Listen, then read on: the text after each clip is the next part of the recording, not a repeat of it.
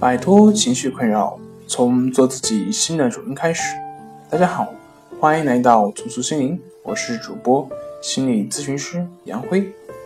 今天要分享的作品是抗抑郁药物，十八岁以下青少年慎用。想了解我们更多更丰富的作品，可以关注我们的微信公众账号“重塑心灵心理康复中心”。英国专家指出，在小儿科一般只有一种药物，那就是盐酸费西汀，它是用来缓解小儿的抑郁症状的。而一类称为 SSRIs 及其衍生的抗抑郁药物，则对治疗无积极的药效。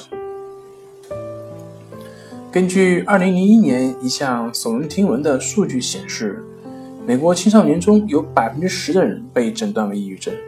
而在那一年，十到十九岁的青少年就有一千八百八十三个人自杀，一百八十万人在那一年企图自杀，其中四分之一的孩子需要接受药物治疗。由于青少年中抑郁相当普遍，对青少年使用抗抑郁药物仍然是莫衷一是。美国食品药物管理局发言人指出。无论抗抑郁药物可导致青少年自杀这一观点是否成立，我们的家长和医生都应该清晰地认识到，抗抑郁药物的确会出现副作用，从而它会导致一系列的临床症状，诸如兴奋、焦虑、敌对性等等等等。因此，专家呼吁，针对十八岁以下青少年，必须慎用抗抑郁药物处方，最恰当的方法还是通过心理方法。结合物理治疗调整十八岁以下青少年的抑郁问题，家长应引起足够的重视。好了，今天就跟大家分享到这里。这里是我们的重塑心灵。